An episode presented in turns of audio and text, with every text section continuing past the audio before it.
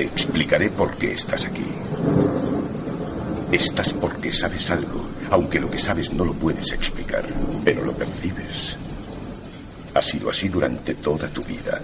Algo no funciona en el mundo, no sabes lo que es, pero ahí está como una astilla clavada en tu mente y te está enloqueciendo. Esa sensación te ha traído hasta mí.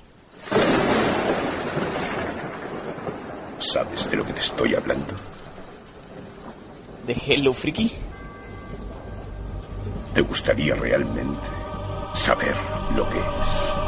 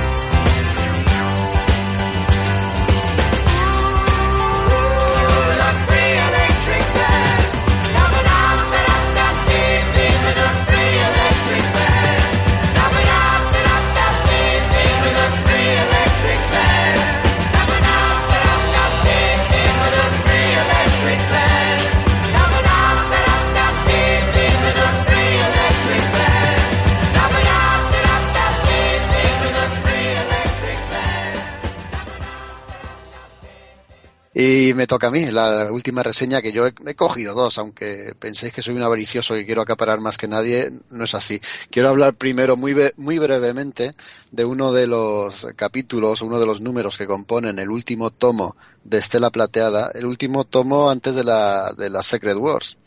De hecho, el tomo se titula Los últimos días de Estela Plateada y nos narra pues efectivamente eso, los momentos previos a la destrucción del universo Marvel y vistos desde la perspectiva y las vivencias del, pues eso, del personaje Estela Plateada. Pero no, no quiero hablar del tomo en conjunto, solo quería hablar del primer número en el que Michael Alred y Dan Slott, por supuesto, al guion, hacen un, un trabajo de experimento que no es que sea original, pero bueno, sí que lo es, ¿no? Pero no es del todo, no es del todo original, pero tiene la suficiente originalidad para que me, me haya dejado patidifuso y me haya maravillado. ¿no? es la composición en la que está contado este número, este cómic. No sé si lo conocéis. Es una, está contado en una, em, digamos, una espiral Moebius, ¿vale? Es, un bucle continuo en el que eh, está compuesto de tal forma que la página está dividida en dos secciones, la parte de arriba en dos mitades, ¿vale? La mitad de arriba los espacios entre viñetas, el cerrado que hay entre viñetas, no es una línea vertical, sino que hace una pequeña, una, pequeña esquina indicándonos una, una, dirección en forma de flecha. Entonces, si nosotros seguimos eh, esa dirección, vamos a ir a avanzando por las viñetas a través de esas medias páginas y vamos a llegar a un momento dado, casi acabando el cómic, en el que tenemos que girar el cómic, ¿vale? Ponerlo del revés y continuar leyendo por la otra mitad, pero hacia el lado contrario, de tal forma que nos encontramos leyendo el cómic hacia el principio. Y cuando llegamos allí aparece otra vez ese cambio, mm, ese, ese cambio de, de, lugar, ¿no? Ese cambio de mitad de página, tenemos que volver a girar el cómic y seguir leyendo lo que habíamos leído antes, de tal forma que se convierte en un cómic eh, con una historia infinita. Podemos estar leyéndolo hasta el infinito, porque no termina nunca. ¿eh? A, a, fuerza de girar el cómic, la historia se vuelve circular, ¿no? Y, y, está tan perfectamente escrita y tan perfectamente iluminada que la verdad es que asombra, ¿no? Y es un experimento chulísimo. Llega, hay un momento dado en el que nosotros podemos decidir romper esa espiral y terminar por fin el cómic. Y, y, y, da pues eh, con el final perfecto. ¿no? no digo nada más, solo que lo leáis si podéis y si no, al menos echarle un vistazo, porque como mínimo os va a sorprender y os va a llamar muchísimo la atención. No sé si me he explicado bien, pero Ese, si no. Se, tra se, trata del típico cómic que es recomendable leerlo en el metro, ¿verdad? repleto de hora punta, repleta de gente. No, no, no, no. no. ¿Que, que dónde leo yo los cómics, por cierto, en el transporte público? Bueno, imagínate aquí el que te vea dándole vueltas al cómic ahí con la cara, con la cara de pasión puesta. Hombre, Michael Red es muy, es, es, el dibujante perfecto para hacer ese tipo de recursos. Es como el, el, el Avon o Emin, tíos así, ¿verdad? Entre el cartoon y, le sale genial, ¿eh? Son, son tan versátiles esos ilustradores que, que, dan pie a ello. Parece que son Hombre, capaces ya... de cualquier cosa. Sí. En Batman ya hizo unas cuantas de estas también, ¿eh? ya, has, ya has traído los tres tomos, o sea que ya es, los tenemos que comprar sí o sí, macho. No, no, este tomo lo he traído solo por ese detalle. De decir que, que el mismo Alred comenta que la versión digital de, del cómic les supuso un, quebradero de cabeza porque claro, tú no podías estar haciendo lo mismo, ¿no? La, las, las, páginas se distribuyen de distinta forma en la versión digital. Entonces tuvieron que inventar otra cosa que no lo explica, pero quizá algún día me haga con la versión digital y lo descubra. Seguramente se exprimieron también la cabeza para buscar la originalidad. Y aquí se queda esta breve mención al último tomo de la plateada y viene la reseña de verdad, la que yo quería traer, que también va a ser en realidad muy breve, porque también va de experimentación la cosa. Es una obra de Xin, Chan, Xin Chuan, ¿vale? Es un taiwanés, un, un artista eh, licenciado en Bellas Artes, bueno, ha colaborado en multitud de películas, ha dirigido películas de animación, eh, ha trabajado muchísimo en publicidad y en un momento determinado de su vida pues decidió hacer un cómic hacer un cómic a la manera europea. él le gusta mucho el cómic europeo, el BD, entonces se, se quiso basar en, en, este, en este tipo de cómic. Pero al mismo tiempo, como él es un experto ilustrador, un experto pues, artista, gráfico, decidió también hacer un cómic universal y prescindir de uno de los elementos claves en todo cómic, como es la palabra. Eh, tenemos en la ventana de Xin Chuan un cómic en el que no se pronuncia ni una sola palabra, no hay un solo bocadillo en todo el tomo, aparte de unas pequeñas páginas que te ponen en situación, unas páginas que están completamente en negro con unas letras eh, impresas en blanco. Uh, quitando eso, todo el resto del cómic es una su sucesión de viñetas y entonces aquí la narrativa gráfica, digamos que toma todo el protagonismo y el arte que este hombre tiene que poner y el empeño que tiene que poner para conseguir eh, sumergirnos en la historia es, mayúsculo, ¿no? Es un trabajo muy arduo y la verdad es que lo desarrolla muy bien. eh, nos cuenta, pues, en una ciudad mm, genérica, una ciudad de corte europeo, mm, de hecho, ya he dicho antes que él se, quiso basar mucho en Europa.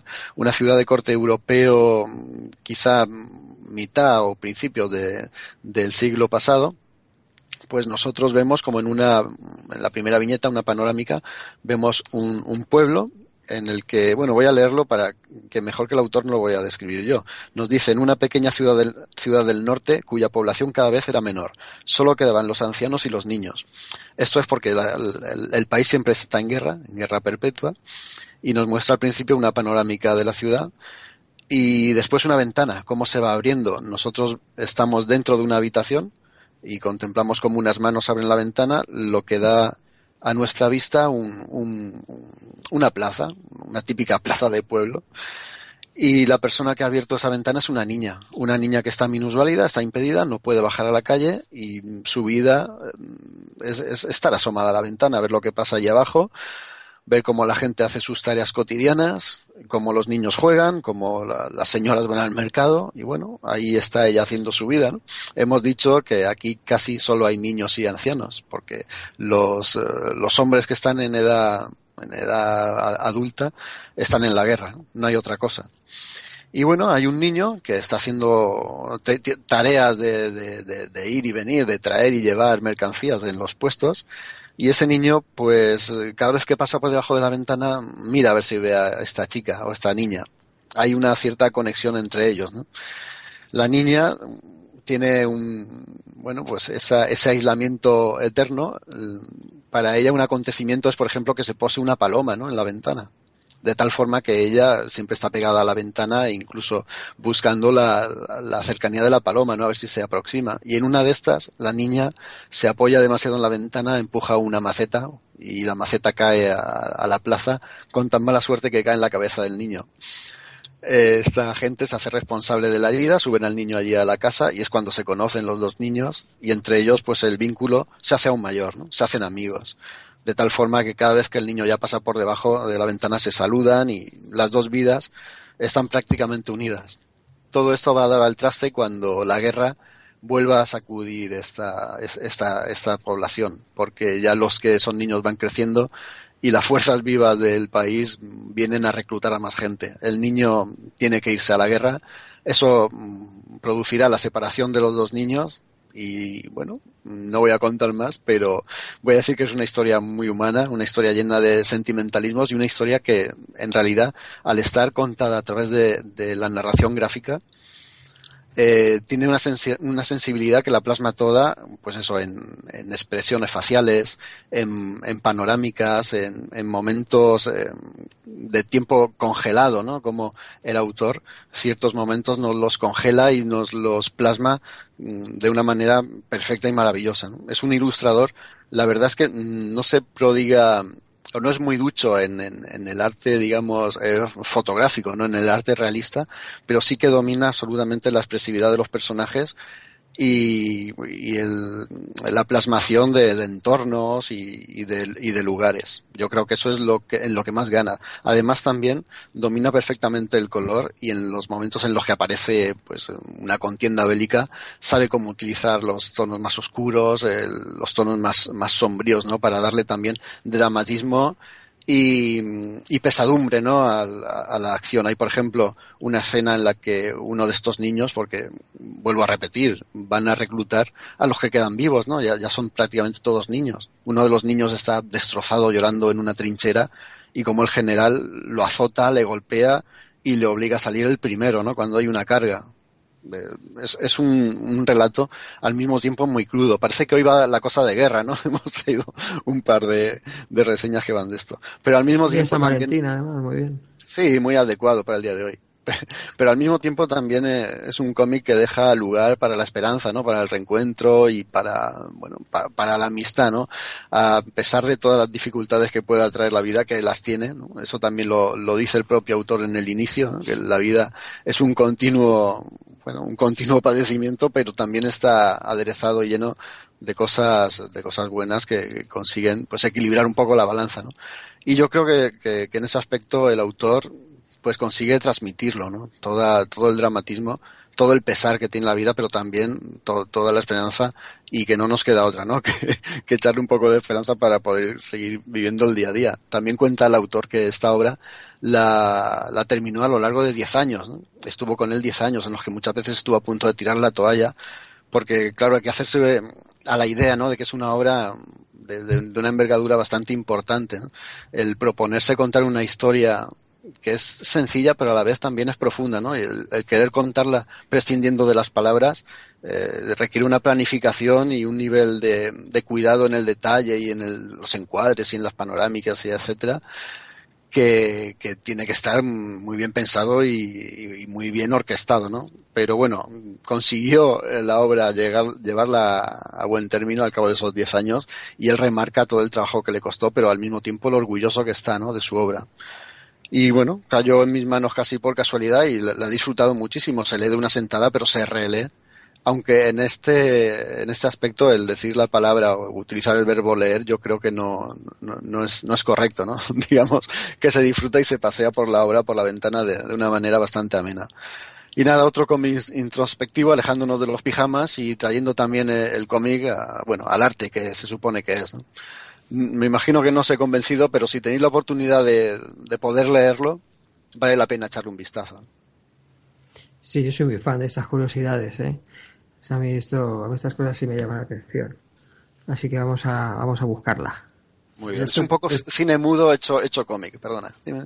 E, este tipo de cómics, yo sinceramente, como sean muy caros, son de los que me leo en la librería y ya está, porque como se eh, terminan rápido, Hazlo o haz como yo, vete a la biblioteca y dices, uy, ¿esto qué es?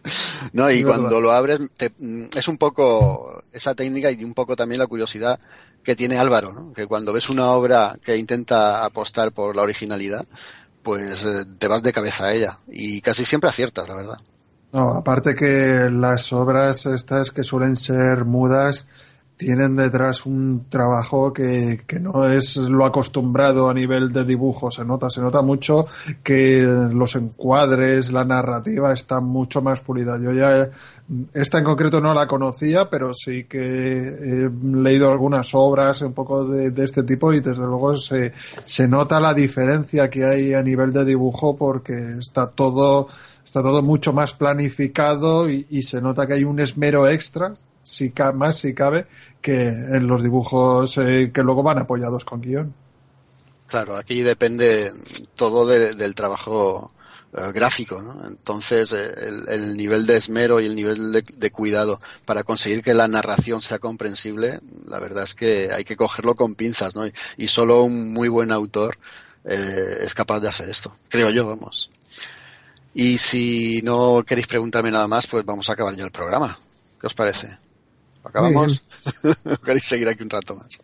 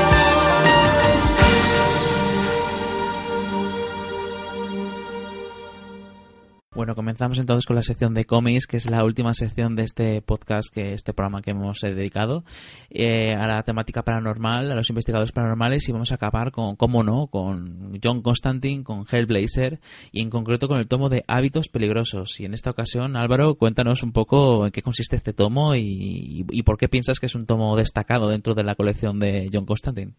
Mm. Bueno, matizar que más que tomo sería un arco argumental dentro de lo que es la propia eh, serie regular de Hellblazer. Sí. En concreto los números 41 al 45 que marcan el, el punto de inicio de la etapa de Garcenis, que es posiblemente quizá la mejor etapa de, que ha tenido la, la colección. Eh, y aquí lo que, lo que nos cuenta es el, que a John Constantine le diagnostican un cáncer terminal de pulmón y a consecuencia de ello, bueno, pues en primer momento intentar aceptar el- la situación para luego darle una solución a la vista un poco pues, de sus habilidades, ¿no? Dentro de la hechicería, la brujería, etcétera. Y sobre todo también por la- todo lo que conoce en, re- en relación a estos elementos, ¿no? Eh, eso le va a llevar a Irlanda a ver a un amigo suyo de juventud, a Brendan Finn, pero que también tiene, está en el mismo brete. Lo que ocurre que él pues, padece un- una cirrosis hepática también en grado terminal, pero eh, se nos va a decir que había hecho un pacto con el, con el diablo, por lo menos uno de los tres diablos que reinan el, el inframundo. Y a partir de aquí lo que se nos va a decir es que eh, cuando entre en escena el susodicho, a través de una artimaña que luego podemos comentar porque me parece bastante interesante y sumamente divertido, pues se va a enemistar de una manera ya también eterna con, pues con este ser sobrenatural, ¿no? Entonces, a partir de ahí tendrá que eh, buscar una solución al- a su cáncer y también cómo evitar caer en las garras del diablo porque con una serie de artimañas va a caer en una enemistad ya que se va eh, se va a mantener a lo largo de, todo el arco con, con el diablo para no caer en sus garras porque les espera un, un infierno personal ya para siempre no y eso es un poquito lo que lo que nos cuenta este arco argumental que ahora, bueno, pues comentáis un poco el resto y luego también yo, yo mi parecer al, respecto sobre, sobre lo que es la, esta historia en concreto y un poquillo también la etapa de Denis. Sí, bueno, pues un poco añadiendo a lo que también ha dicho Álvaro, pues eh, también vemos mucha faceta de investigador de John Constantine a lo largo de esta saga, porque él llama muchas puertas para intentar buscar una solución a su afección. Vemos cómo intenta mm, hablar con ángeles, intenta moverse con diferentes entidades y, y entonces pues eh, abarca un poco también el, el microcosmos que, que tiene el personaje, ¿no? Aparte de eso, pues eh, también hay un elemento muy interesante en, en esta saga que es el, el hecho de que llega un momento en que dice, bueno, pues eh, todos me han dado la espalda y aquí solo voy a sobrevivir pues eh, haciendo lo que soy, ¿no? Haciendo lo que hace John Constantine, ¿no? Y es cuando emprende la, la dedicación, ¿no? Es cuando resuelve que, que se tiene que valer de sí mismo, ¿no? Por, por la artimaña esta que, que al final pues eh, lleva a cabo, ¿no? Y, y mientras tanto pues también está está viendo un poco lo que es el, el problema de esta enfermedad y, y gente de a su alrededor que, que está afectada, ¿no? Como lo llevan y tal. Tiene eh, un personaje muy entrañable, ¿no? Que también es, es un tío que, que decide que cuando le diagnostican el cáncer, pues decide marcharse a lo grande, ¿no? Pegándose grandes juergas y todo eso, pero por desgracia le, le sale mal y acaba, acaba prostrado en, en una camilla, ¿no? Entonces, eh, es un poco tenemos eso, ¿no? Tenemos la dualidad entre el, el investigador que, que ve que tiene que encontrar eh, una salida mágica para, para hacerlo, ¿no? Y un problema tan tan mundano, ¿no? Que es que al principio él ni se cree que vaya a morir de eso, ¿no? De una persona como yo que tiene, ha corrido tantos peligros eh, de- dentro de lo sobrenatural, que ha cabreado demonios, ha cabreado entes, y resulta que lo que va a acabar conmigo es una mera enfermedad, ¿no? Algo tan mundano y tan común que le, como que le puede pasar a cualquier otro. Y eso me parece muy, ya te digo, muy, una de las, de las partes eh, y de los elementos más interesantes de la historia y, y de lo que más te sorprende, ¿no?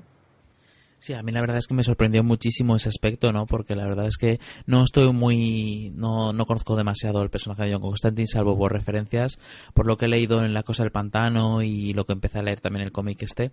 Y la verdad es que para mí ha sido todo un descubrimiento, un arco argumental buenísimo, me parece muy introspectivo en la psicología del personaje, que se adentra un poco pues en la crisis que podría tener cualquier persona, sea investigador o no de paranormal, y que en esta ocasión pues eh, pues eh, digamos que ataca un, a un personaje que digamos que siempre estaba muy subidito porque al fin y al cabo tiene una reputación y que es que este tipo de cosas atacan a cualquiera y, suben en una crisis a cualquiera. Y él pues eh, de alguna manera en todo este arco argumental se sumirá en una depresión eh, tendrá que pasar por el despedirse de sus seres queridos y luego también eh, co- conforme va viendo no le va viendo salida al final se la ve y al final básicamente eh, de alguna manera se da, cuenta o toma la decisión de que tiene que tomar eh, tiene que intentar salvarse de la forma que pueda aprovechándose pues de sus circunstancias. Lo muy bueno que tiene es- esta, estos tres numeritos es que yo no me he leído nada de Hellblazer excepto esto que, que los tengo. Y aunque te pierdes detalles porque claro, durante su viaje para su cura va contactando con amigos. Entonces tú te das cuenta que ellos tienen una historia que vienen de antes, pero es que es perfectamente entendible en general. Es súper corto, tres números que se leen en nada, pero es que además no puedes parar de leértelos. En cuanto empiezas que te los tienes que acabar del tirón. Y lo bueno es eso, que no hace falta que, que te hayas leído lo anterior. Perfectamente comprensible esos tres numeritos. No, cuatro, perdón, que son cuatro. Sí, no, no, en- bueno, son, no son cuatro en realidad, son seis. Son del, del número 41 al número 46. Es verdad, claro, yo es que los tengo en tomos de dos en dos, vale, sí. Tienes razón. Tú, tú tienes los tomos de Norma, que publicaba Claro, dos numeritos bien. en cada tomo. sí. Claro. En, en la serie oficial es del, del número 41 al 46, para quien quiera buscarlo. Y por cierto, nos pregunta Alejandro Pérez Álvarez si este arco es el primero de Ennis, y sí, es, es el primero de Ennis. Y además también añ- añade que John Constantine es la auténtica salud. Bueno, no es un, precisamente lo, lo mejor que decides en este arco argumental, pero. bueno, salud no tiene mucha, pero bueno, sí, la verdad es que sí, está muy bien. El primer arco que guionizaba eh, Garcenis y su debut en el mercado americano. O sea que el chaval, por aquel entonces chaval, pues se arriesgó bastante y decidió empezar su andadura en el, en el cómic americano, pues pisando realmente fuerte. Hmm.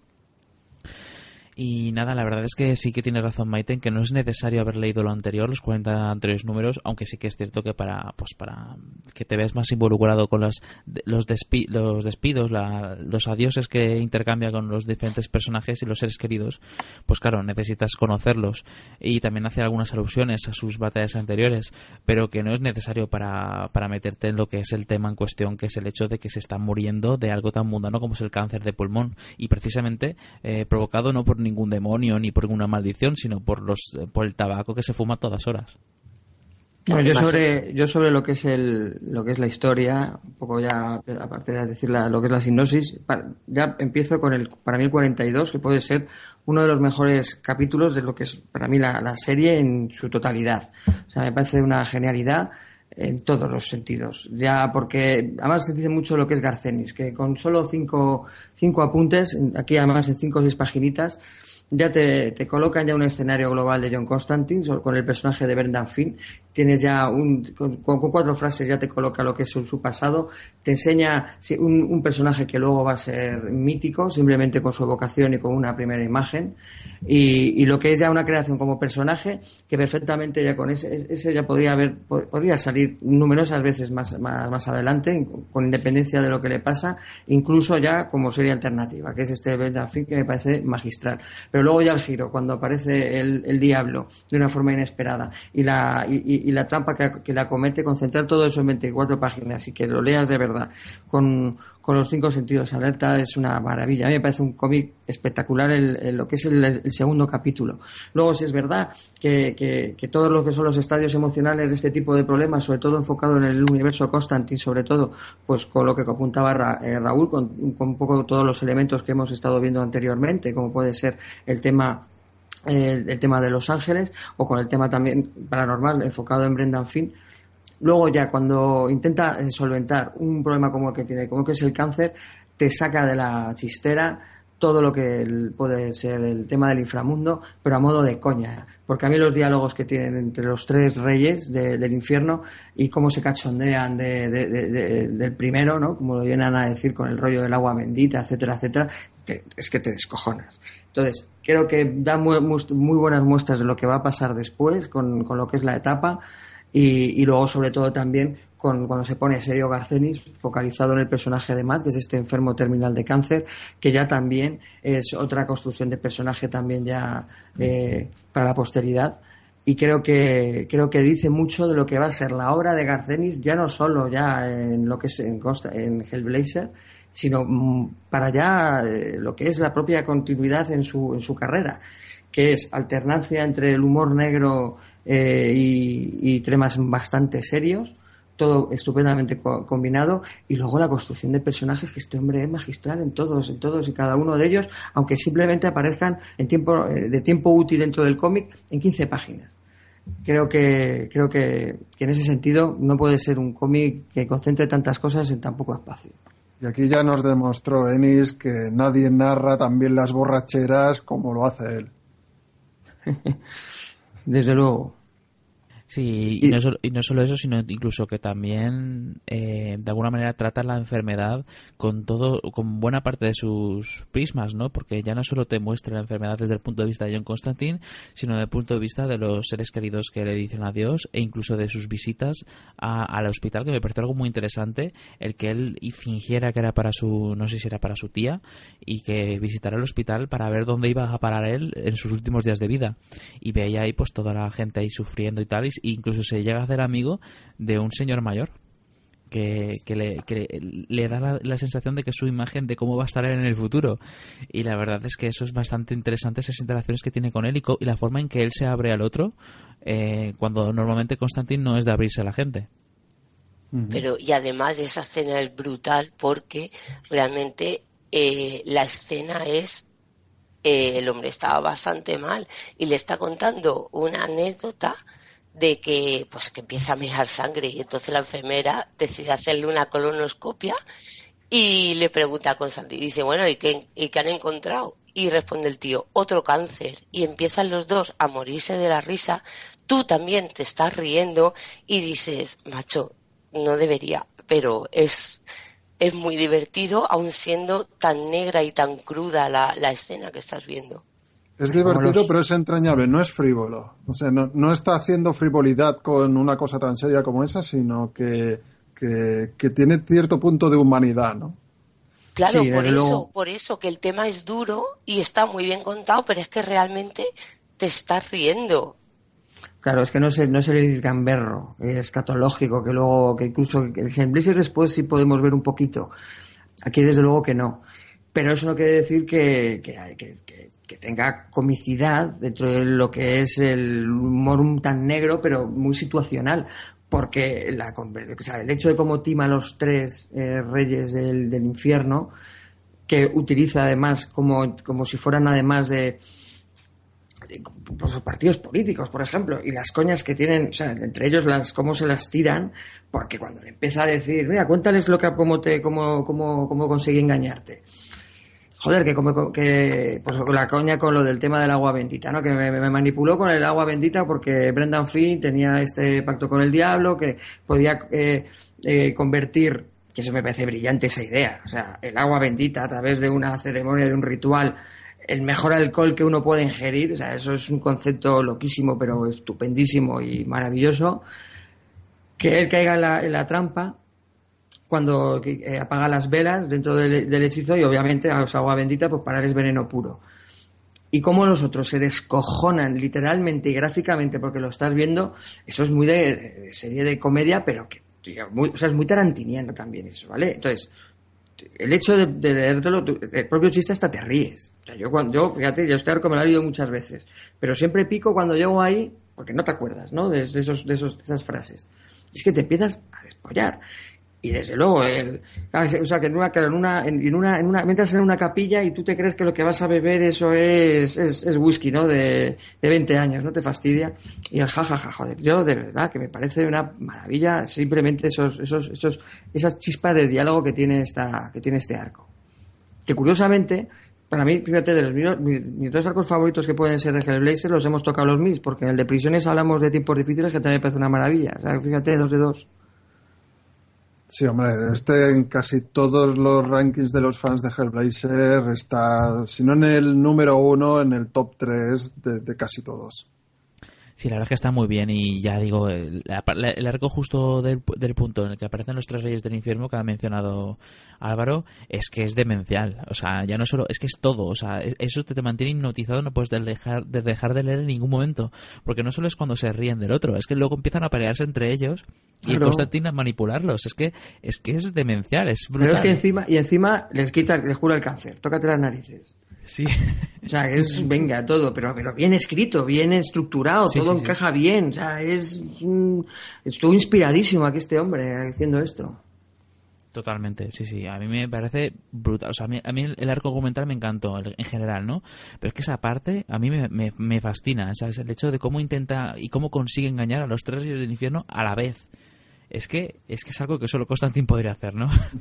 Pero la idea de lo del agua bendita y el alcohol, Ah, cómo sí, le sí. vacila el, el propio capítulo 2, es que es muy completo, es que son 24 páginas, pero es que es una, para mí me parece una pequeña maravilla en todo, porque Sí. primero que estás enganchado con lo que, con lo que cuenta, con el, el rollo del, del compadreo que tiene con, el, con este Brendan y un poco las batallitas y cómo son, la borrachera, cuando los, los dos ahí se dicen, no, es que yo iba a hablar contigo porque eh, para ver si ten- tenías tú alguna solución dentro de tú también, de tus experiencias con el tema sobrenatural, el tema paranormal, y claro, se empieza a descojonar dice, pues yo, yo, te- yo quería hablar contigo por lo mismo. La borrachera en plan, venga, pues acaba a tomar por saco, nos emborrachamos y ya. Y luego de repente te meten ahí el diablo, te meten el rollo este del, del, de la mentira para que este pueda ir al cielo. Joder, es que de verdad, es delicioso si te veo.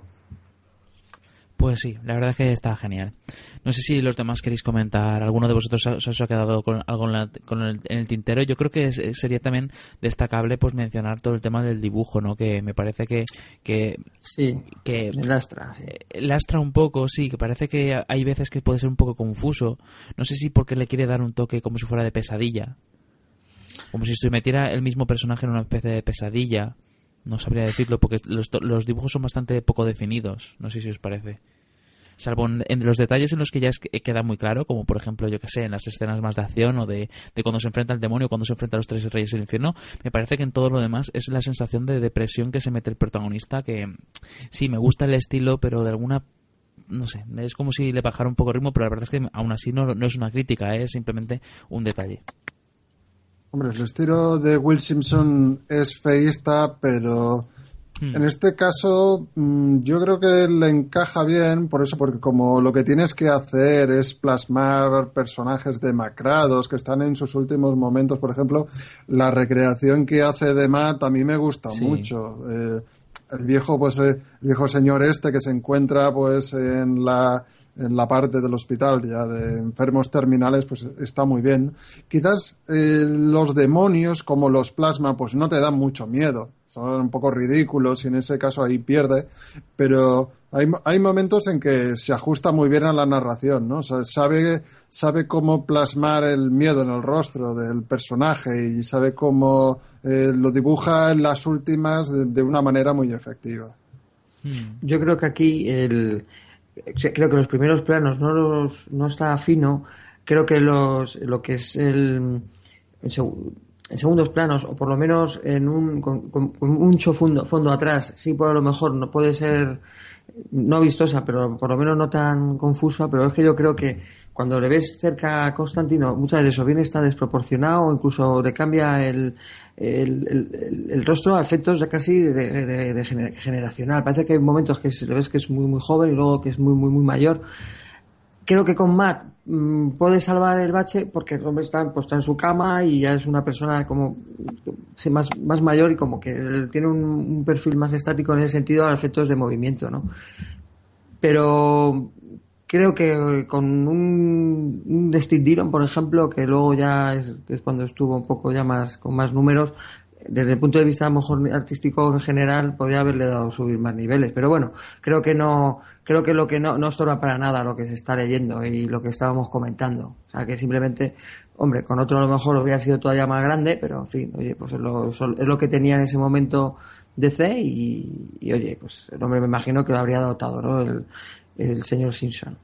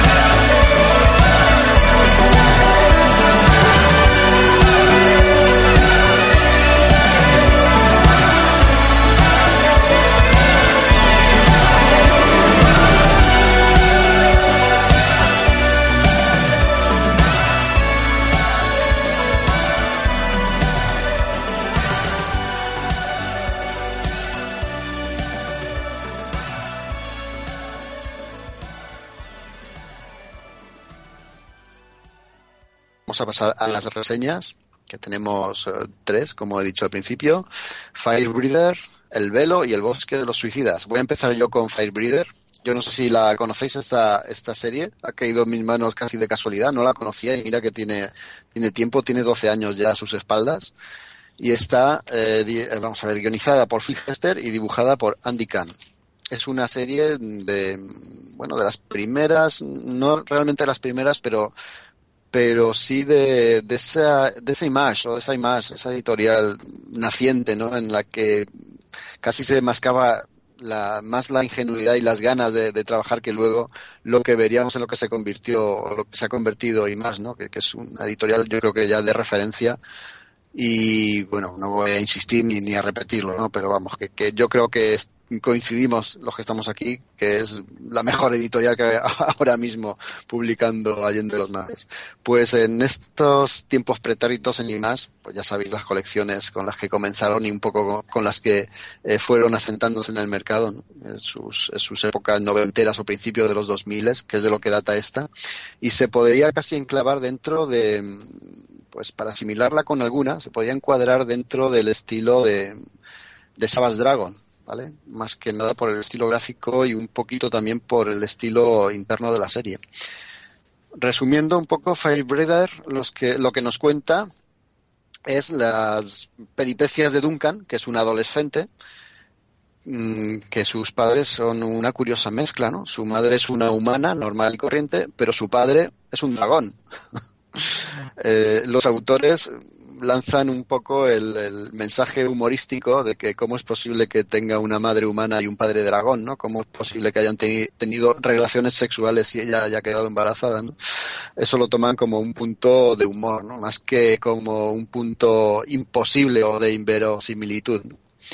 Y aquí tenemos a Duncan, un adolescente, que por ese, ese extraño devenir del que procede, ¿no? Esa extraña mezcla, él tiene pues eh, la piel muy dura, tipo como una gárgola, de color naranja, tiene unas protuberancias en la frente que parecen cuernos, el pelo es muy extraño, bueno, os podéis imaginar más o menos físicamente, ¿no? Como, como puede ser una especie de Hellboy adolescente con la piel naranja. Entonces, claro, allá donde va, a, todos los institutos a los que acude, pues es víctima del bullying. es un tema que los autores también tocan, ¿no? En este cómic. Hay varios temas muy cotidianos, varios problemas cotidianos que los autores, a través de este cómic ficticio, se preocupan de tocar y de tratar. Como digo, el bullying es uno de ellos. Nos cuenta Duncan que en, en cinco años ha ido ya a tres institutos distintos. Entonces, en este último en el que recae, pues él está intentando acoplarse. Por supuesto, no lo está consiguiendo. Le, le confieren una compañera para que le sirva, pues eso, de guía y de ayuda, como él es nuevo, ¿no? Pues para que le sirva, pues un poco de, de cercanía o de asentamiento con el resto de compañeros y con el nuevo recinto y con el nuevo instituto y también, ¿por qué no?, con la nueva ciudad. El cómic, pues, nos cuenta, como he dicho, ese día a día de, Duncan, de un adolescente, con los problemas intrínsecos de, de ser un adolescente, pero también de ser un, un extraño mutante, ¿no? Combinado de las dos razas. Pero todo se vuelve un poco, un poco loco cuando llega el fin de semana y directamente el cómic, en el cómic nos cuentan que el fin de semana, como los padres están divorciados, ¿vale? La madre de Duncan, humana, y el padre, dragón, están divorciados, pues el fin de semana Duncan tiene que irse con el padre, ¿no? Le toca la custodia al padre y se va el fin de semana. Entonces hay un grupo de Naciones Unidas que se encarga de trasladar a Duncan en un aparato de vuelo espacial tipo SHIELD, se encarga de trasladarlo allá a las montañas donde está confinado el padre de Duncan, que por cierto el dragón se llama Belloc. Y allí que lo dejan en las montañas y él se pasa el fin de semana con su padre. Pues tal y como hacen tantos cientos de miles de niños en todo el mundo, pues este lo hace igual. Y claro, aquí nos presentan la personalidad de este dragón. Es un dragón, pues como los dragones de los cuentos, un, ser ancestral con miles de años a sus espaldas. Eh, no es un animal descerebrado, al contrario, es, es muy inteligente, eh, se dedica a coleccionar arte. Como tiene tantos miles de años a sus espaldas, ha conocido a distintos artistas. Ahí, esto también lo utilizan los autores, ¿no? Para hacer algún que otro chiste. Que se ha conocido a Miguel Ángel, se ha conocido a Da Vinci. Y le han hecho dibujos eh, exclusivos para él.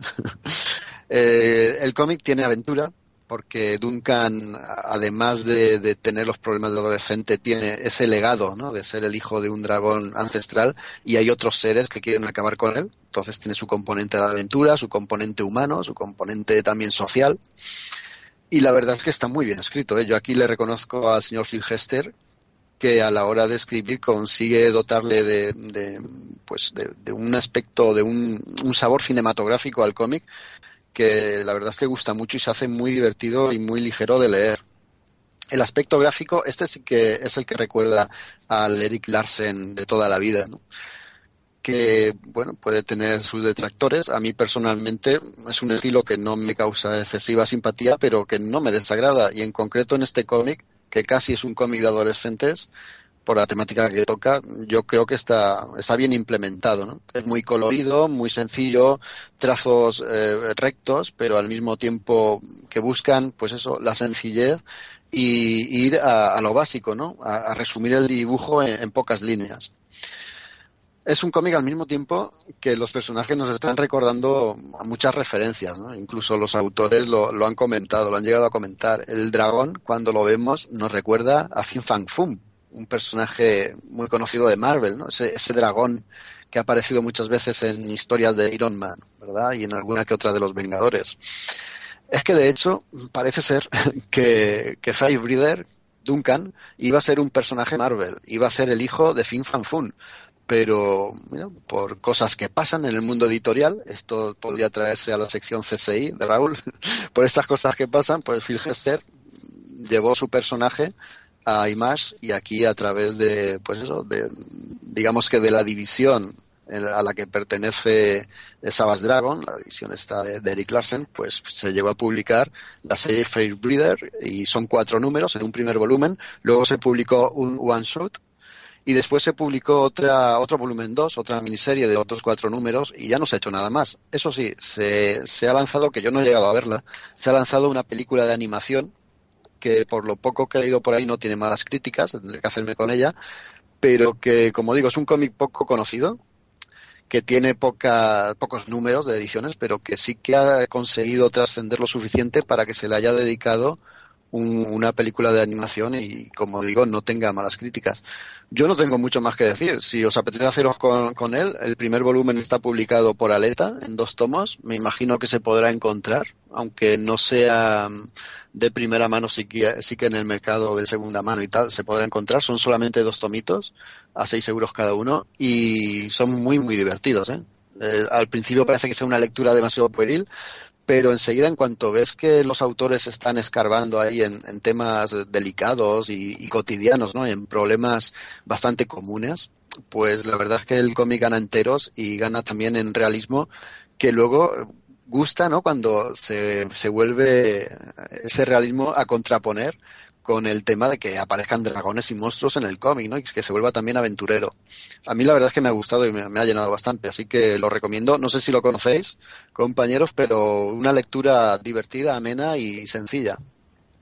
Bueno, yo lo conozco de un poco cuando lees la historia de la editorial, aparece por ahí, figura este nombre, pero la verdad es que tampoco he de reconocer que es la primera reseña que, que escucho, ¿no? Esta que, acabas ahora de ilustrarnos también.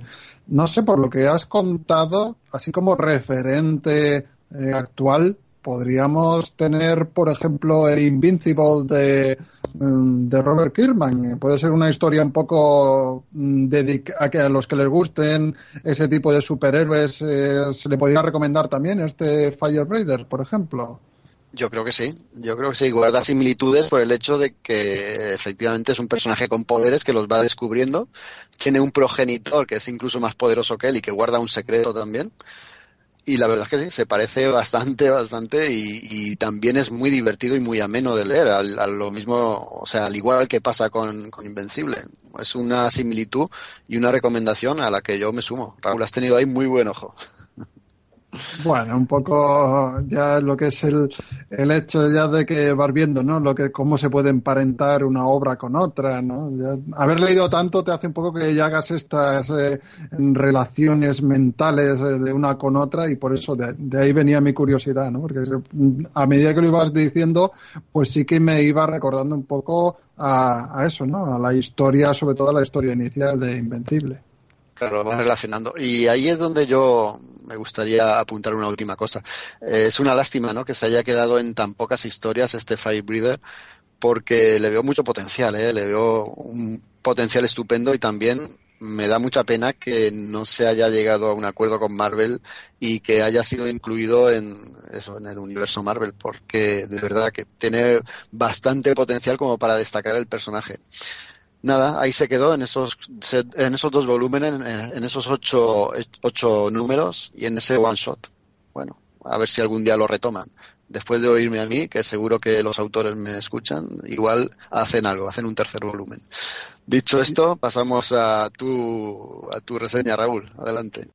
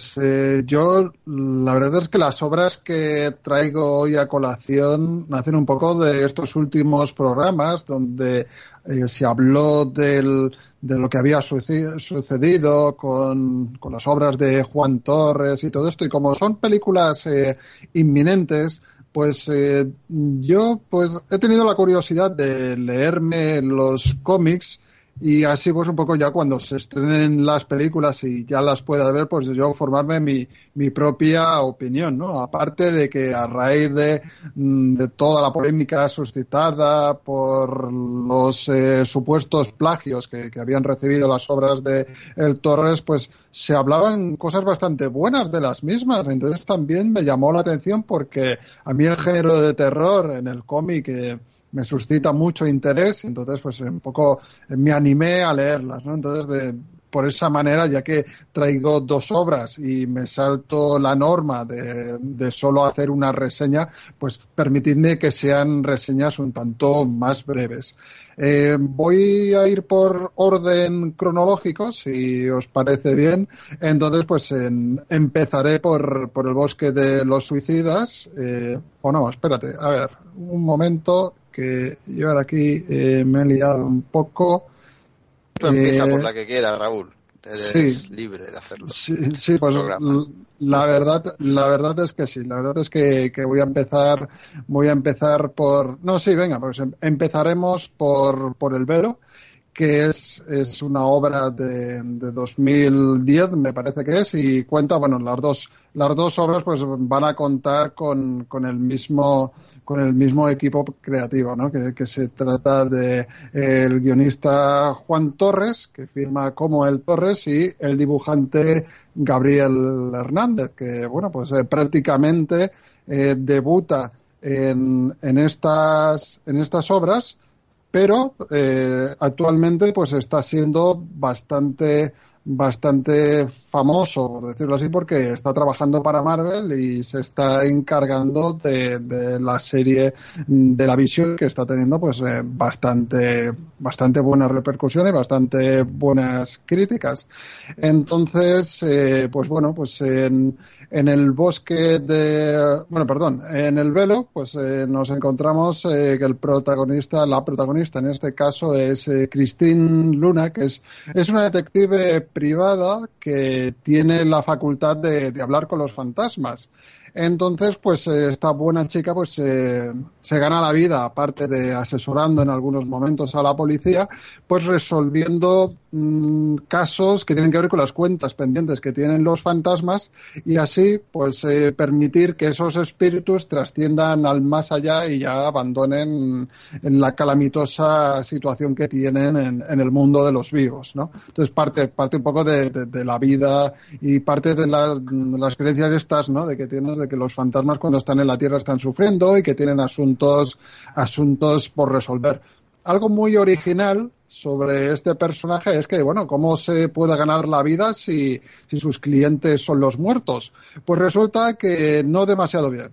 Eh, La pobre Christine Luna lo que le ocurre es que muchas veces pues eh, no, no tiene no tiene dividendos ¿no? de su trabajo pero sí que hay veces en que los muertos pues le, le hablan de dinero olvidado que, que se han dejado o, o aquellas tarjetas que todavía no han sido anuladas sus cuentas eh, sus códigos por los familiares pues le dejan a la pobre pues sacar dinero y así va medio subsistiendo ¿no? entonces pues eh, de ahí lo que ocurre es que, que bueno, pues eh, le aparece la posibilidad de vender una casa que tiene en su pueblo natal, allá por el estado de Maine, que bueno, a los que les guste Stephen King, pues eh, sabrán que es el, el, el estado de Estados Unidos donde han tenido lugar muchas de, de las aventuras de, de Stephen King. Y un poco por aquí va la historia, porque nos trasladamos de un entorno completamente urbano a uno de estos pueblos rurales que parecen sacados de, la obra de, del maestro de Maine. Y bueno, pues eh, ahora lo que empezamos a, a tener aquí es la historia de un poco la típica historia del pueblo misterioso que esconde un secreto, ¿no? Bajo la figura de un ser que ella conoce como el hombre baboso, pues van teniendo lugar una serie de acontecimientos los cuales pues tendrán unas consecuencias bastante cataclísmicas tanto para la vida de la pobre protagonista, de protagonista como así también para, para el pueblo. Entonces, pues eh, eh, paso un poco a hablar de- del dibujo de Gabriel Hernández y es que me ha gustado bastante porque tiene un toque muy pictórico y denso y es un trazo bastante grueso que crea unos personajes de, rostros exagerados. O sea, no, no es realista, pero sí que está muy bien proporcionado y transmite a la perfección la sensación de terror que, que el guion pues eh, también, también quiere esforzarse en que, que sufra que sufra eh, el lector, ¿no? Entonces, eh, el guion, por otro lado, pues eh, también acaba teniendo un sentido muy redondo, ¿no? Sobre todo sobre el origen del personaje y sobre el rol que tienen los personajes secundarios. Entonces, en general, pues yo diría que, que se trata de un cómic pues bastante disfruta- disfrutable que bueno, nos presenta una idea no excesivamente original, pero que sí que está planteada de una forma interesante. Tiene un buen ritmo, yo considero que está bien narrada y un final que me gusta bastante porque es, eh, está acorde a las expectativas. No es uno de esos finales que, se deshinchan. Entonces, pues mm, fue, la verdad es que mi expectativa estuvo bien de cara a, a presentarme la siguiente obra, que es el, el Bosque de los Suicidas en 2011 también se reúne el mismo equipo creativo y esto es porque, por lo visto, pues eh, tanto el Torres como Gabriel Hernández pues quedaron, quedaron muy contentos ¿no? de su primera participación y decidieron repetirlo. En este caso, pues en un marco también de género de terror, pero nos trasladamos a un escenario completamente diferente, puesto que la obra lo que nos cuenta es la historia de varios personajes que acaban en el bosque japonés de, a ver si lo, lo sé pronunciar bien, Aokigahara, que es bastante célebre y es conocido como el bosque de los suicidas. Es, es un entorno completamente real que, que, bueno, pues eh, gracias a una serie de, de documentales y novelas eh, japonesas, pues ha trascendido, ¿no? Esto es, es un lugar pues un tanto macabro, puesto que por lo visto tiene un índice de suicidios eh, que sobrepasa pues todo lo que sería normal y lógico y es un bueno pues un sitio donde va la gente a suicidarse no entonces con este marco tan singular pues se, se nos desarrolla la historia que tiene como protagonista a un occidental cuya novia nipona se ha suicidado en este lugar y a una guardabosques japonesa que bueno pues eh, convive convive con la tradición más estrecha y está muy ligada a lo que es el, el bosque pues por, por un por una situación bastante traumática de, su pasado no entonces tampoco quiero quiero mm, extenderme mucho más quiero hacer demasiados eh, destripes sobre lo que sucede en la trama. Tan solo decir que es una historia que igualmente también se se se lee muy rápida y está muy bien documentada ya te digo, tú mmm, te da la sensación que casi estás leyendo un, manga porque eh, se habla con mucha naturalidad, naturalidad, de muchos conceptos, de muchos eh, nombres, cosas que, que, forman parte del folclore japonés más arraigado y la verdad es que el Torres aquí ha hecho un ejercicio de documentación realmente excelente y que está muy por encima de lo que normalmente se suele encontrar cuando un occidental trata Japón. En ese, en ese sentido, la verdad es que chapo. ¿Qué más de decir? Pues un poco ya entrando en la parte de la crítica, pues eh, a mí, por un lado, me ha parecido que es, eh, se apoya mucho en la típica historia de terror japonés en que los espíritus matan a personas. Eso, en ese lado no me ha sorprendido nada. Pero, sin embargo, eh, el escenario sí que me ha parecido sumamente original. Sobre todo la figura del personaje que he dicho de- del guardabosques, porque ese, esos conocimientos que, que tiene de los mitos antiguos, la verdad es que da mucho juego a la historia. Eh, así también, a nivel de dibujo, hay momentos que son realmente estremecedores y que eh, aquí el ilustrador pues consigue transmitir muchísima fuerza, ¿no? En concreto, eh, me acuerdo que hay una escena en la que se ahorca la novia del occidental. Esto no es spoiler porque sucede simplemente los primeros pasos de, de este TVO, que desde luego es cruda y agobiante como ella sola. Y ya por eso, mm, por el miedo que transmite esto, pues eh, vale la pena leer una obra que si bien es de terror, tampoco os creáis, porque habla de, de otros temas también seculares, ¿no? Como puede ser la soledad o las tradiciones. eh, ahonda bastante en lo que es la personalidad de, de, bueno las personas que de la vida de las personas que vamos leyendo en este cómic.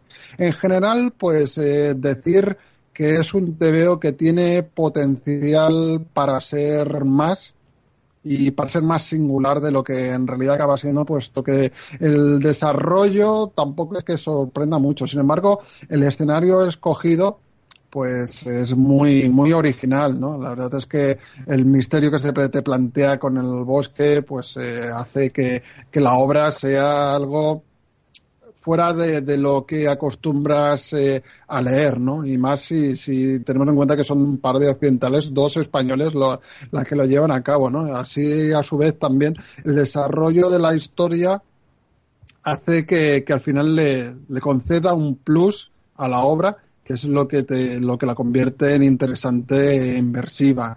El, dibujo de Gabriel Hernández, pues, pues sigue el patrón que habíamos visto ya en el velo. O sea, no tiene, tampoco no tiene demasiada, demasiado desvío de lo que tenemos, pero en este caso, el dibujante sí que se esfuerza mucho por plasmarnos el bosque casi como un personaje más, ¿no? Hacerlo muy orgánico, muy vivo y el lector que se, que se ponga a leer esta obra casi que tendrá la sensación de que se está perdiendo, eh, eh, como a algunos personajes le sucede dentro de, de, este bosque y la verdad es que te, te, da una sensación muy inmersiva. Y un poco ya para acabar, pues eh, decir que hace no mucho pues eh, pude escuchar una entrevista al autor de, del dibujo, a Gabriel Hernández, y sí que anunció que estaba pensando bueno, ya, tienen planeado junto al Torres pues eh, una nueva colaboración. En concreto va a ser una siguiente historia del velo. Entonces, pues yo, aparte de recomendar estas dos obras, decir que, que tan pronto salga ese velo 2, pues yo voy a ser de los primeros que acuda a la librería a comprárselo, porque eh, leer eh, la combinación de estos dos autores me ha supuesto una experiencia pues, sumamente agradable. Pues yo, Raúl, te confieso que aún tengo pendiente la lectura de estos dos, de, de estos dos cómics y bueno, ya ha sido suficiente desencadenante, ya no necesito más, ¿no? estas dos reseñas que tú has hecho para decantarme a, leerlas, ¿no? a echarles el guante definitivamente. Es que me encanta el, el argumento que traen, el estilo gráfico que, que, utilizan para plasmarlo, todo, todo, todo me encanta y aparte el tema del bosque de los suicidas, el bosque ese que yo sí que no soy capaz de pronunciar, que existe allí en, Tokio, eh, al ser algo real, ¿no? Porque es que es algo constatable, por ahí hay artículos que, podéis consultar por la red, es, es, escalofriante, ¿no? Y a ver cómo lo han trasladado, creo que de forma excepcional al medio del cómic y como te digo, de, estoy deseando leer las dos obras, pero sobre todo esta, ¿eh? me llama muchísimo y una vez te, que te he escuchado ya, definitivo, me, hago con ellas y, a comentarlas, ¿no? y a llevarlas a la web. Así que nada, que te den su porción del porcentaje, que te lo has ganado.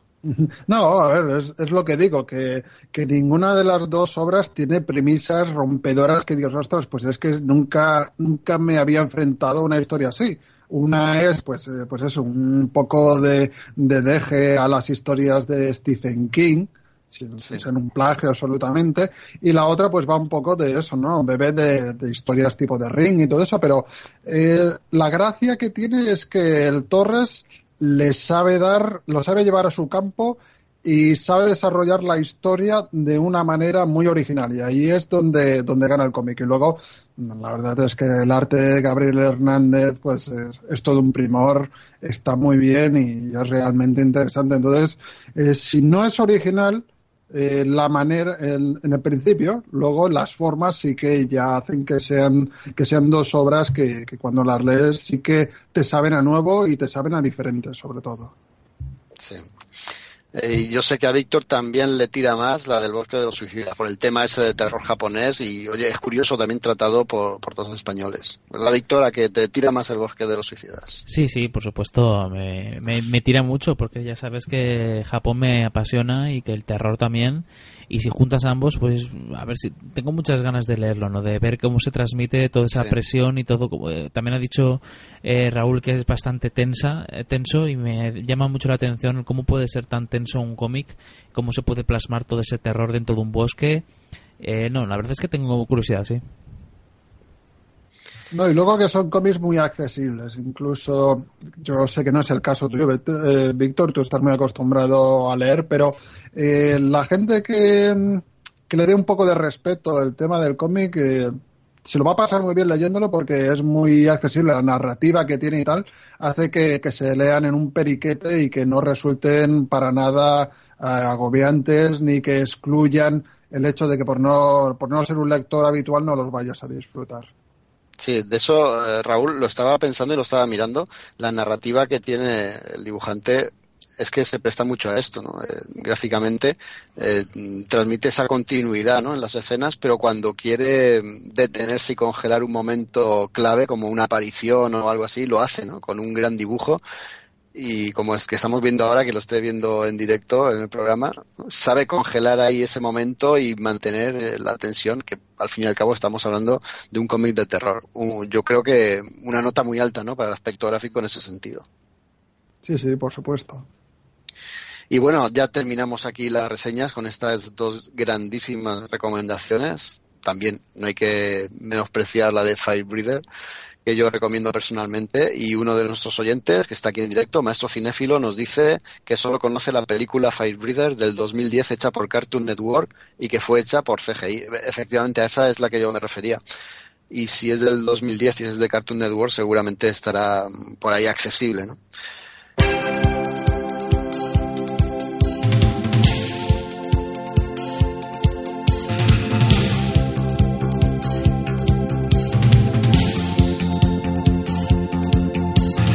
I'm at the stage where everything I thought meant something seems so unappealing. I'm ready for the real thing, but nobody's selling, no. Except you and yours saying, open up your eyes and ears and let me in. You must be out of your brilliant mind. Must be out of your brilliant mind. You're at the stage. You want your empty words heard and everybody's ready. They want to know your secrets, but you are not telling. You're just gesturing, saying, open up your arms. Let me in. You must be out of your brilliant mind. You must be out of your brilliant mind. But I'm at the stage where I want my words heard and no one wants to listen. No one wants to listen because everybody's yelling about you and yours and how I'd have the answer if I'd only open up, up, up and let you in. They must be out of their brilliant minds. They must be out of their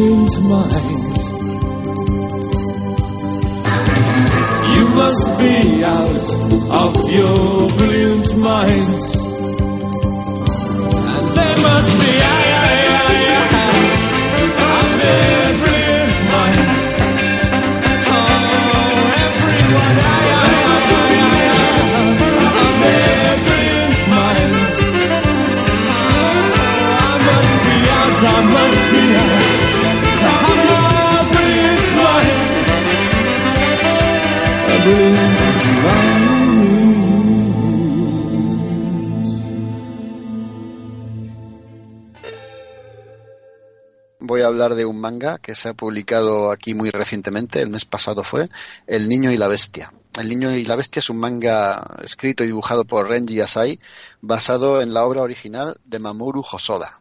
Bueno, esta obra original es nada más y nada menos que una película que se estrena esta misma semana. Mientras estamos grabando este programa, me imagino que cuando lo descarguéis eh, y lo estéis escuchando, seguramente será el mismo día del estreno o al día siguiente. Y es una película de animación que se estrenó en verano pasado en Japón y ha estado recopilando y recogiendo éxitos y premios allá donde la han, la han puesto, ¿no? Y hay incluso quien dice que este Mamoru Hosoda es el natural heredero del señor Miyazaki, por la elegancia, por el estilo y por lo, por lo maravilloso ¿no? que, que es esta, esta película. Que si es la, la piedra de toque que va a sentar unas bases de lo que va a venir luego de este autor, pues podemos ir preparándonos para, para eso, para un nuevo Miyazaki. ¿Y de qué va este niño y la bestia? Pues eh, casi es un cuento. Eh, tengo que decir también que es- este manga se empezó a realizar antes de que se estrenase la película. Y el autor, pues a través de las notas que le, que le pasaba el autor original, el señor Hosoda, pues configuró pues el, el mundo que vemos aquí en el manga y a día de hoy el manga se sigue publicando, ¿no? Es una serie abierta que en Japón goza de, de bastante éxito y se sigue publicando. Aquí, eh, no sé si lo he dicho al principio, Planeta de Agostini ha empezado su publicación con tomos de tres capítulos cada uno y el primero sirve casi de, de introducción a la historia. Tenemos a, un niño que se llama Ren, y lo primero que vemos en el, en, el manga es cómo este niño está pues pues vagando por las calles. A modo de flashback entendemos y comprendemos que se ha escapado de casa pues su madre ha muerto y su padre lo ha abandonado el- todo al mismo tiempo. Y queda todo muy difuso y muy entre brumas em, transmitiendo y, transportándonos el recuerdo, eh, el recuerdo confuso que tiene el niño, ¿no? Eso te lo, nos lo transmite el autor de una forma muy eficaz, a través de borrones, etcétera. El niño, pues, eh, asediado, ¿no? Y acosado por la situación y sabiendo que se va a tener que ir a vivir con unos familiares a los que no conoce y a los que no quiere, pues huye de casa. Y es como lo encontramos nosotros, ¿no? Ahí en medio de la calle, eh, malviviendo y pidiendo, hasta que unos desconocidos se cruzan, se cruzan con él. La sorpresa que se lleva el niño es cuando descubre que, que uno de estos desconocidos que van tapados hasta arriba con capuchas y con túnicas, pues eh, no es ni más ni menos que una bestia. Pues una especie de oso antropomórfico, ¿no? Que anda, que anda a dos patas. El niño se asusta, pero eh, este, esta bestia le dice, "Ve- vente conmigo. Se muestra amable con él y le ofrece que le siga. Eh, El niño, pues casi sin quererlo, le sigue y casi sin quererlo atraviesa un mundo, atraviesa eh, el mundo de la realidad y se mete en un mundo ficticio, en un mundo que se llama Yutengai, es una ciudad donde viven bestias antropomórficas, pero que no dejan entrar a los humanos. Este niño se ha colado allí y siembra, no voy a decir el terror, pero sí la confusión y la alarma entre todos los habitantes. Aquí entendemos y comprendemos que en el mundo este de Yutengai, mm, el, el gobernante, que es un anciano venerable, está a punto de retirarse y quiere dar la sucesión de- del trono o del mandato de este mundo a, hay dos candidatos, ¿no? Y quiere dárselo a uno. Y claro, como todo se arregla aquí, eh, en este tipo de, mangas se, se, se, arregla mediante combate singular. De todas formas, estos dos aspirantes, para poder aspirar a sí mismo a ese, a ese mandato o a ese trono, tienen que conseguir cada uno un, un alumno y convertirse en el sensei de, algún alumno. Y el, este tipo, que tiene pinta de bestia, eh, que se llama Kumatetsu, este tipo consigue o, toma bajo su tutela a Ken, a este humano que se ha colado en el mundo este ficticio, por decirlo de alguna forma. Le pone un nombre, lo rebautiza, le dice que a partir de ahora te llamarás Kyuta, pero la relación entre la bestia, de ahí el nombre ¿no? De, de, del manga, la relación entre la bestia y el niño es de todo menos sencilla. El niño no acepta que, que el otro le dé órdenes, que le quiera entrenar de una forma espartana eh, y, y, el, el, el Kumatetsu pues le, le, dice que es la única forma de aprender, ¿no? Y más de, siendo un humano y estando tan desvalido en ese mundo de bestias. Y bueno, esa relación que es muy áspera poco a poco se irá suavizando y con las vivencias que ambos comparten, pues eh, iremos viendo cómo se crea un vínculo eh, padre-hijo prácticamente entre ambos. ¿no? El niño encuentra aquí la figura de un padre protector y Kumatetsu encuentra ahí la figura del aprendiz y del hijo que, que, que tanto ansía tener. ¿no? La, las personalidades de ambos son muy atrayentes porque tenemos a Kumatetsu como un tío muy gruñón pero al mismo tiempo casi un borrachín el, arquetipo del soltero que vive en un apartamento desvencijado y sucio y el niño como pone un poco de orden y de humanidad aunque esta palabra en este mundo ficticio no, no tiene mucho sentido pero pone un poco de humanidad en su entorno ese es un poco el argumento, no voy a ahondar mucho más en él, ¿no? Pas pasan más cosas en estos tres primeros volúmenes que conforman el primer tomo que ha salido aquí, pero no, no voy a, no voy a destriparlo todo, dejo que lo descubréis por vosotros mismos. Está contado de una forma muy sencilla, como un, un bonito cuento, ¿no? Como una bonita fábula, acompañado al mismo tiempo por unos dibujos que a mí es que me han maravillado, ¿no? El señor Renji Asai, destaca pues porque casi nos traslada un, un, una historia gráficamente que nos recuerda mucho al, mejor Disney esas historias eh, no infantiles ¿no? no es la palabra sino esas historias así de, de fábula de cuento que gráficamente están, están perfectas, ¿no? Las expresiones muy, muy acentuadas. Los gestos, las emociones transmitidas a través de esas expresiones maxificadas luego están los entornos muy muy cuidados. Este mundo ficticio, que tengo que volver a leerlo porque nunca me acuerdo, este mundo ficticio que es Yutengai está muy bien recreado en los detalles a, a, a la mínima expresión, ¿no? En el interior de casa de Kumatetsu vemos las botellas vacías por ahí tira, tiradas, desparramadas, como los personajes al andar sin querer la, les dan patadas y estas se mueven, las camas sin hacer, eh, el exterior, vemos cómo están conformadas la, las casas de estos habitantes, vemos también una población que está prácticamente viva, que, no hay dos personajes iguales, todos con pintas así animalescas, ¿no? Y, y, todo muy vivo, ¿no? Todo muy, muy bien dibujado y muy vivo. Aunque sí es verdad que en el plan narrativo seguramente no tenga el factor más acentuado este autor.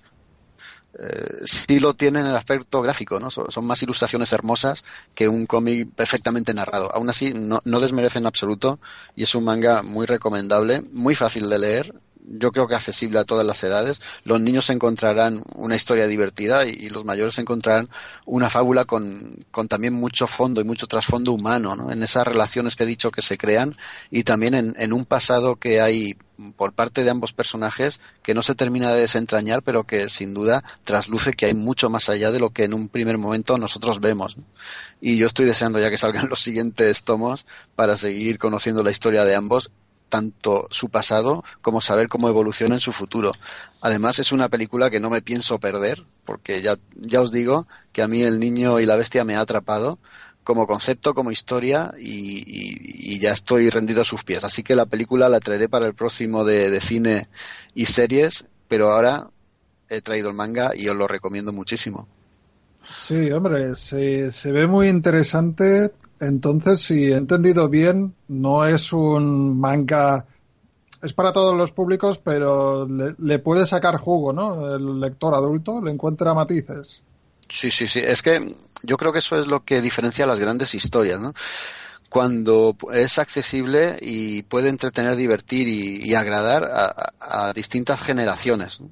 Como he dicho, pues los niños encontrarán aquí un, cuento hermoso, ¿no? Un cuento bonito de amistad, etcétera. Además, aderezado con unas ilustraciones preciosas. Sin embargo, los mayores aquí encontramos, pues eso, un, un trasfondo bastante más profundo de lo que se ve a simple vista, ¿no? Y unos personajes con, con, un, con, una personalidad y con un fondo también bastante a explorar, ¿no? Y que no se cuenta desde un principio. Lo que los niños se pueden quedar en esa superficie, en ese divertimento, los mayores nos podemos quedar en, en todo lo que los personajes ocultan, que, que, no es que lo oculten intencionadamente como un secreto, sino que aún no ha dado tiempo a que se nos cuente, porque, repito, este es el primer volumen simplemente. Los personajes, a través de su gesto, de su actuación, su forma de hablar, de dónde vienen, nos están diciendo que tienen mucho más detrás y que seguro que esta historia va a avanzar va a evolucionar y también nos va, nos va a decir de dónde vienen. Yo, es uno de los alicientes más importantes que le veo y de los que más me, me ha conseguido enganchar. Y bueno, eh, si ya no hay más preguntas, sí, yo, sí, yo quisiera vuelvo, aportar una cosa. a lo que lo recomiendo. Dime, Víctor. Hoy una cosa que nos están aportando en el chat en directo. Lo primero es saludar a Alex RMZ, que nos manda saludos desde Monterrey, México. Luego Oscar Ortiz, que ya suele ser un habitual al igual que Ether Nigromante y uno, también un saludo a SunKill76 que está diciendo que como ha terminado el Ministerio del Tiempo se une a nosotros y que está escuchándonos. Entonces, Ether Nigromante nos está comentando que... A ver, voy a leer lo que ha dicho. Hombre, según la película, el padre no lo abandona. Eh, se separa de la madre y luego la familia de este impide que se reúna con el niño. El manga no me llama demasiado estando la película, que no es la mejor de Hosoda, pero sigue siendo muy recomendable. Y sin ser de Ghibli, y aunque haya sido en muy pocas salas, no deja de ser un milagro que la hayan estrenado en cines en España. Hosoda, junto con el autor de If no Jikan y Sakamasa no Paterma, eh, me parece el director de animación más interesante hoy en día. Este es el de la, este de la peli aquella de la, ¿cómo era? La chica a través del tiempo, ¿no? Como... Sí, la chica que saltaba a, tra a través del tiempo es, o algo así. Es ese, ¿no? Sí, creo que sí, sí. Tengo entendido que ah, sí. Pues esa peli es muy buena, esa. ¿eh? Sí, yo tengo pendiente de verla, tengo muchas ganas de verla. Sí, sí. Pues esa está muy bien, esa peli. Ah, pues mira, este tío, pues este tío tiene cuatro títulos estos en plan de, de culto ya, dentro del, sí. del anime. De, de, los últimos nombres eh, que, est que, están en la palestra como, vamos, como de los grandes representantes del anime.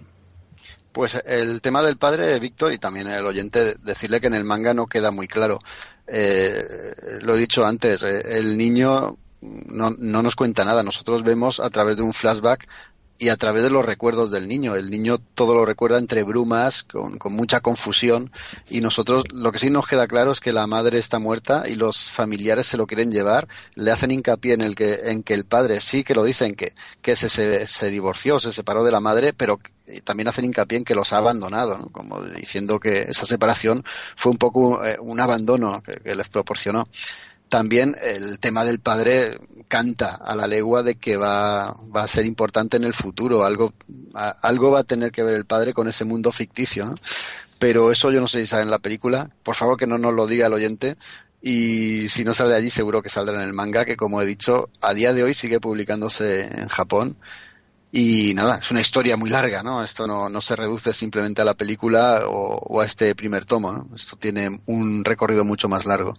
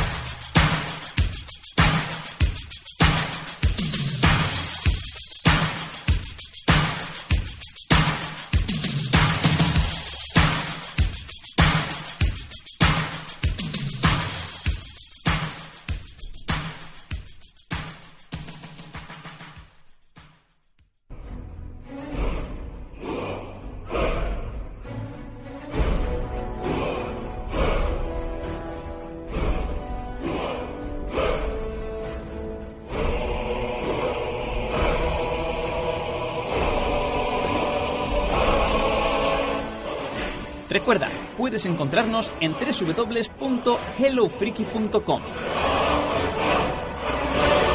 Pero también estamos en Evox, iTunes, Facebook, Twitter o Google Plus. Esperamos tus me gusta y comentarios. ¡Anímate! Muchas gracias por habernos escuchado, frikis. Y hasta la próxima.